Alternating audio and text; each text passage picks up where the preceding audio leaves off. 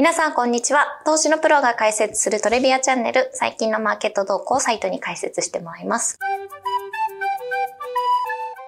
今日、撮影日が11月24日金曜日の午前中になりますけれども、なんか今週は割とそんなに大きなニュースはなかったんですかね？まあ、ニュースというかそうね、あの、ちょっと動きがあったとしては、為替うんうん。が、あの、やや円高になった。うんうん。150円切ってきたってぐらいそう、ですか一時にね。147円ぐらいまで突っ込んだのかな、円高に。うん。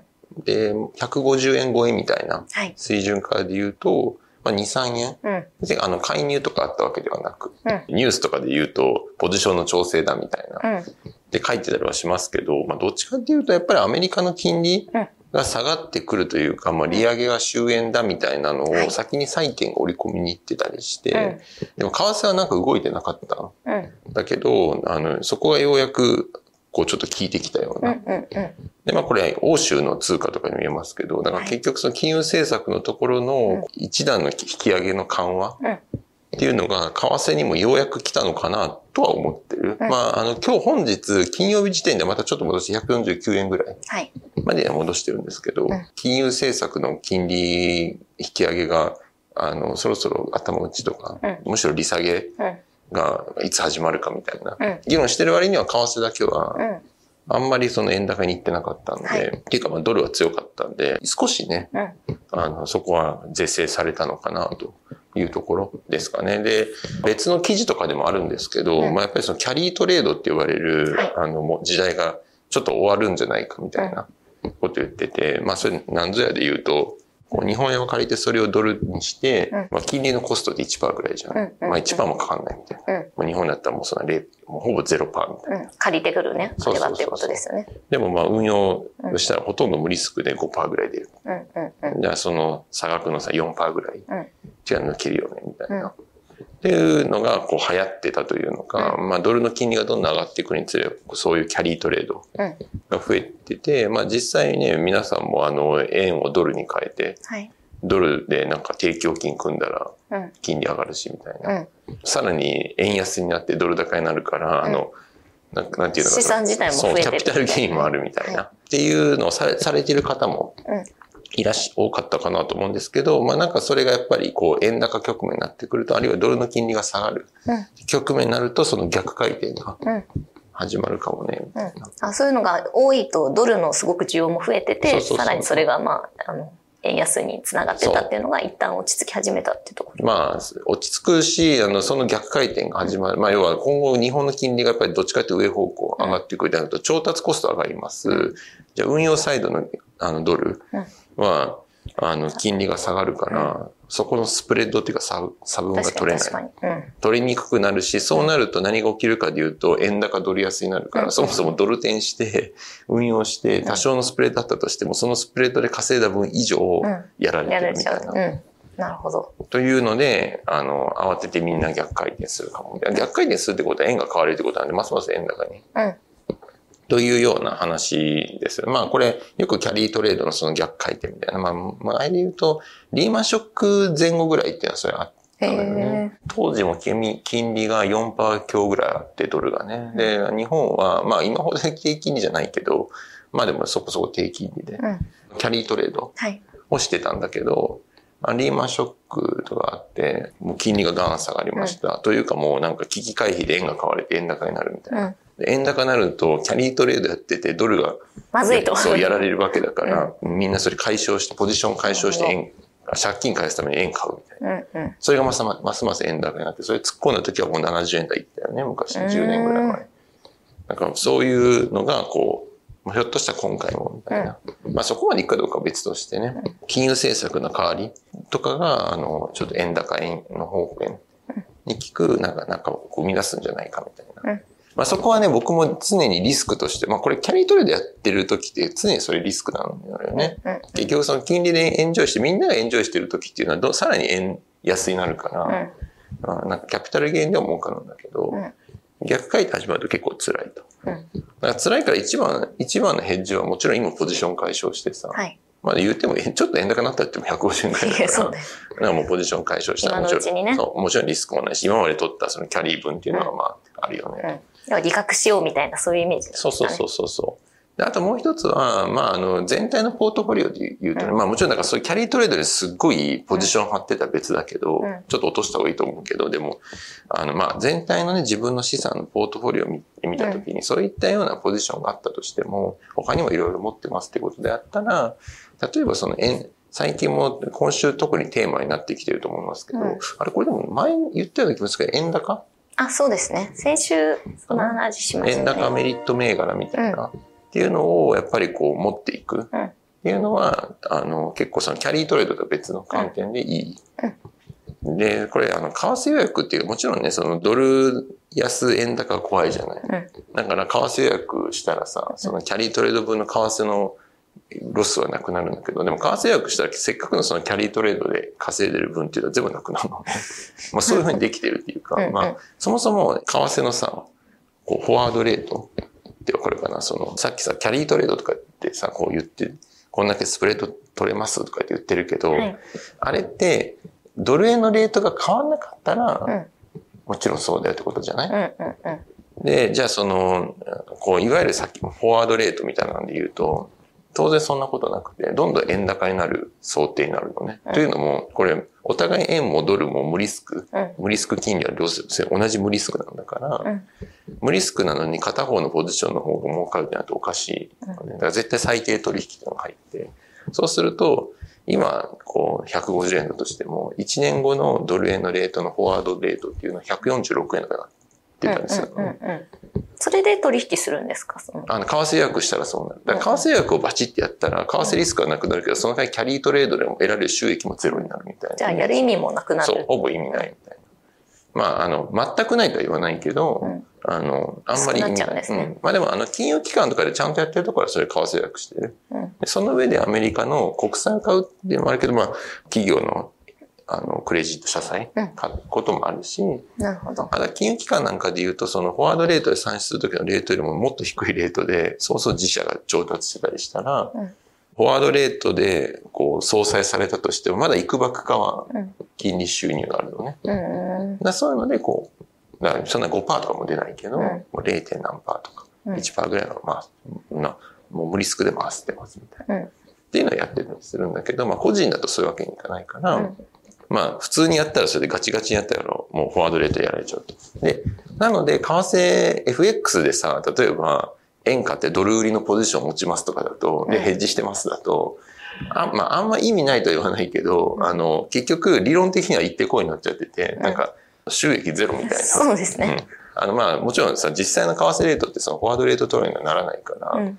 あれなんだけど、だからそういう時に、まあ一つこうあるとしたらさっきの話戻るけど、円高、うん。銘柄とか株で少し持ってみるとか。そうすると配当金も入るし、円高に吹いた時っていうのはその株の方がこう膨れるから、まあ流れをね。そうそうそうそう。だからこっちのそのキャリートレードのポジションで、その、まあドル安で、うん。あの、ちょっとキャピタルロスが出たとしても、まあこっちの円高ポジションでキャピタルゲインがあって、うまくそこは相殺できてて、で、うん。両方配当というかキャリー分と配当の収入がある。うんあとはどれぐらいの割合で持つかっていうのは結構論点。うんうんうんらそこはあのか持つ企業とかの為替のセンシティビティだったり、まあどっちかというと、あの、業績のセンシティビティもあるけど、株価のセンシティビティうんもあるとは思う。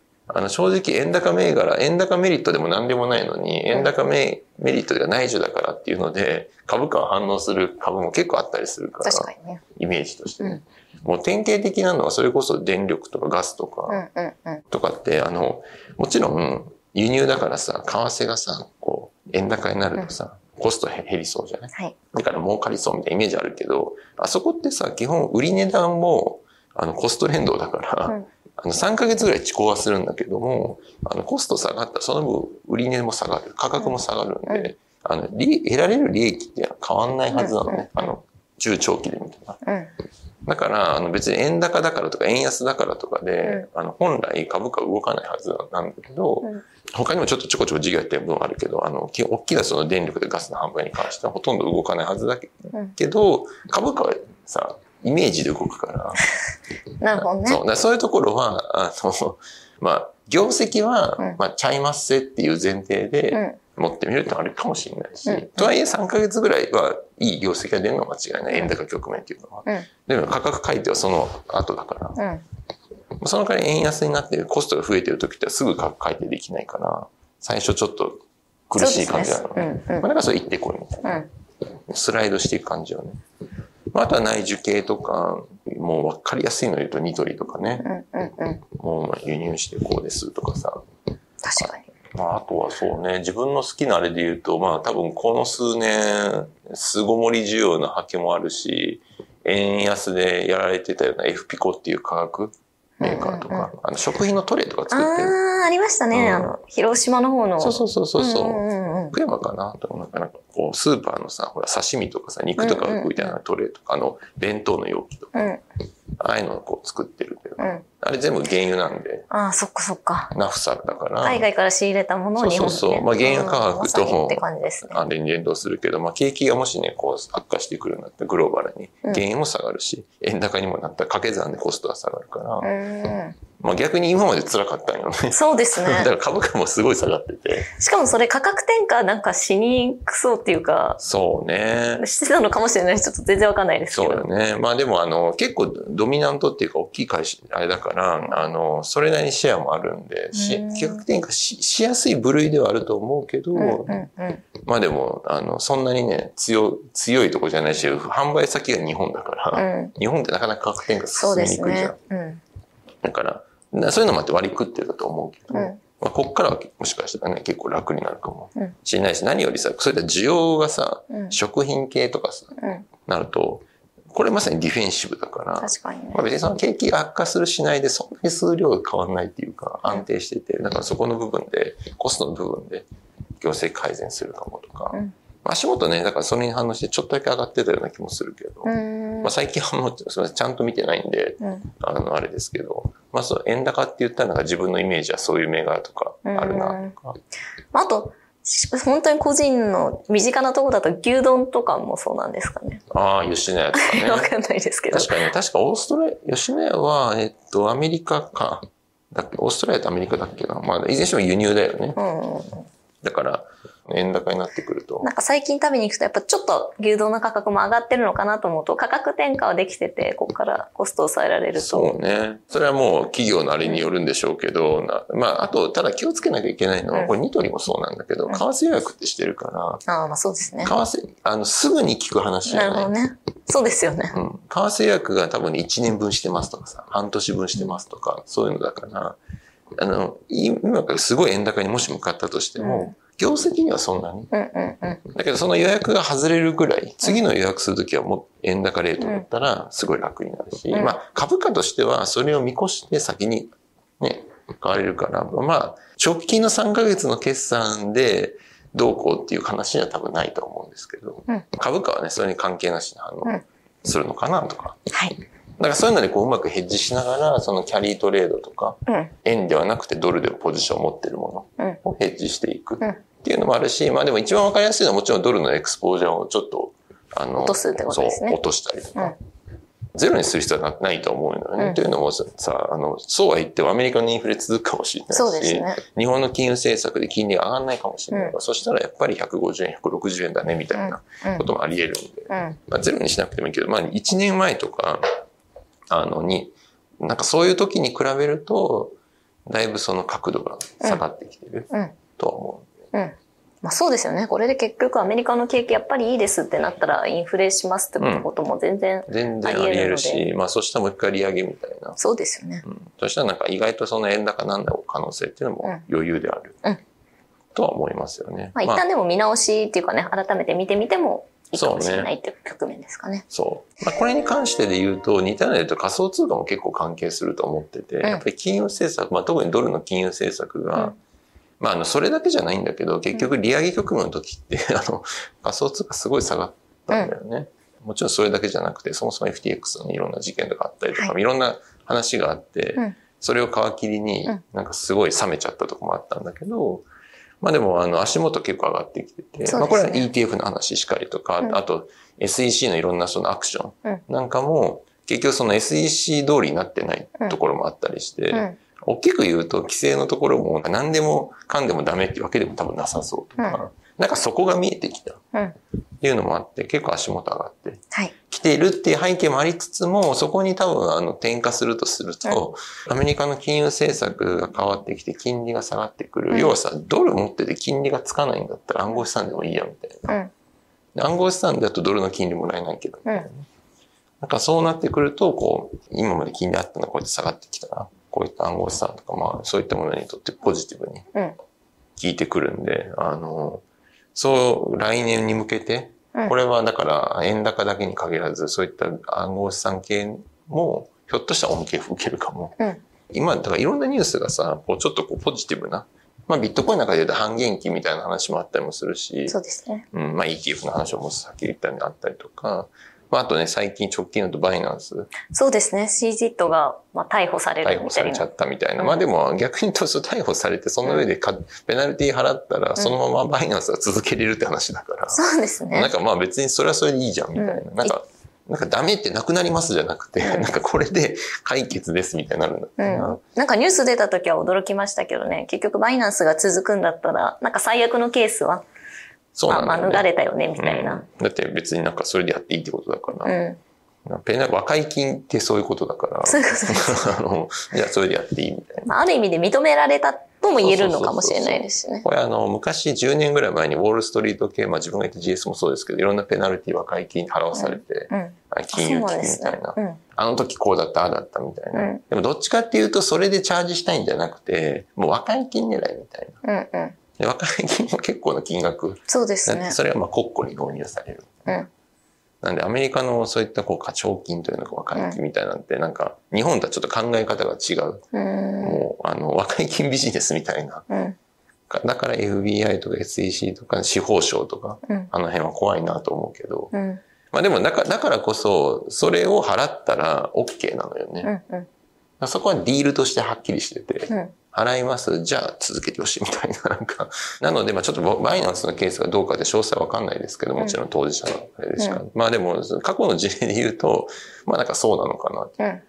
実際その後ね、ウォールストリート系の金融機関とかも、うんみんな払って、うん。でそこからまあ、またね、拡大してみたいな、うんって感じなんで、うんあの、まあ、あの、普通に言うとそういうことで、まあ、これもだから、暗号資産系、うん。あ仮想通貨系にとって悪い話じゃなかったりとか、結構悪い話じゃないのが続いている中に、今度金融政策の変更なんかで利下げが始まるんだったらさらによし、みたいな。うん。うん。それオルタナセットにとってはいいからね。うん。で、2024年とか25年にかけては、ちょっと期待うん。ひょっとするとまたでき、できんのかなとは、個人的には思ってて、うんまあ、コインベースなんで今上がってるよね、また。そうですね。多分年初これチャンネルでコインベース買っとけみたいななんかあり、ましたよね。そんなこと言ってたよね。懐かしい。多分30ドル台じゃなかったでしたっけね、うんコインベース。そうね。自分買った時そんな感じだったと思うんです。だから3 35から40ぐらいだったかな。でしたよね僕はうん、なんか、そんなんで言ってて、まあ今で100ドル超えてるよね。そうなんだ今110ドルぐらいで言ってる。まあいろいろ紆余曲折あったけどね。まあだから、あの、いやまあやっぱり去年、終わってみればこういうのってね、うんやっぱそうなんだって話だけど、去年の年末、今年とかがそこだったみたいな。結果的にそういうと今年1年は結構そういうリスク資産っていうか。そう。だから2023年は、その前半、上半期の時に話したと思いますけど、みんなうん。予想外に、うん別にこれ暗号資産だけじゃないけどね、株とかもナスダックとかもみんな上がって、みんなポジション変えたみたいな。結果取ってリスクテイクしてた人がそう、勝利上ちましたみたいな。げし続けて株価上がるみたいな。うんだから利上げし続けることが目に見えてたんで、22年に売りすぎたみたいうんうんうなん話だったという結果論で言うと。うん。っていうのは6月に分かったみたいな。うん。という感じでしたね。はいまあ25年のことまでは予想絶対できないうんけど、まあ中国と台湾の関係。うんうん。なんかこの間米中のね、あの、首脳会談の話しましたけど、そこからの追加情報というかで言うと、なんか今さ、中国って台湾の真向かいの、うんあの、まあ島っていうかさ、その海岸うん。とかにめちゃくちゃ空軍基地作ってるのね。もう飛行えー場とか。そうなんです埋めね。立てしてみたいな。っていうかまあこっそりじゃないけど、まあこっそりと言っても衛星でバレるんだけど、めちゃめちゃ作ってて、だからその今まで台湾に攻撃するのにに最短のその空軍基地からで言うとなんか600キロぐらい離れたらしくて、まあ作戦の、まあ一応航続距離としては千数百キロあるけど、まあそのね往復だけで千一千キロ使っちゃうし、その軍事作戦やるっていう意味だと、ちょっと遠かっった。うん。さすがに600キロっていうのは、結構ギリギリなところで。うんでも、対岸の岸だったら200キロぐらいだから、もうそこに今バシバシ作ってて、すぐの衝突はないっうん。ていうのが今見方っぽいんだけど、うんでも25年とかにはあのしっかり進行できるような。もうあの後戻りできないレベルにまでこう、あの、姿勢としてはそういうのを見せ始めてるってことそうそうそうそうもう。しっかりそこで作ってるみたいな。うんで、それもやっぱりテーマとして上がったらしくて、いや、こんなの作って、なんかまあ、きび、すごい球団したっぽいけどね、アメリカ側も。まあでも中国から言わせたらさ、いや、自分の領土でどこに空軍基地作ろうが、うん知ったこっちゃないわ、みたいなうん。話もあって。で、ただ2020、来年に関しては、なんかあの、中国のやっぱりその、軍隊のさ、上のお偉いさんたちが、シー・ジンピンがやってるあの、ね、腐敗防止運動じゃないけど、うんうんそういうので結構ね、いろいろ拘束されちゃったらしくて、なんか結構ニュースでもなってるよね。なんか、いなくなっちゃったとか、うん出てこないとかさ。うん。まあその混乱もあって、ちょっと2000、来年いっぱいとかは、そんな急に大規模作戦できるような体制うんに中国の軍もないんじゃないかみたいな。なるほど。とはいえ、にそれもさ、その一時的だから、うんじゃあさ、25年はどうで言うと空軍基地もできるし、うん。人事もね、一新されたら、うん。まあいよいよできちゃうので、まあだからやるって話じゃないにしても、うん。今よりももっと難しいこと、展開になる。そうですね。緊張状態がちょっと高まりそうですよね。まあ、アメリカ、台湾とかね、台湾も日本も一言じゃないけど、そのいざはじ、もし本当に軍事衝突になった時に、うより中国にとって有利な展開、も。まあ近いからね、うん。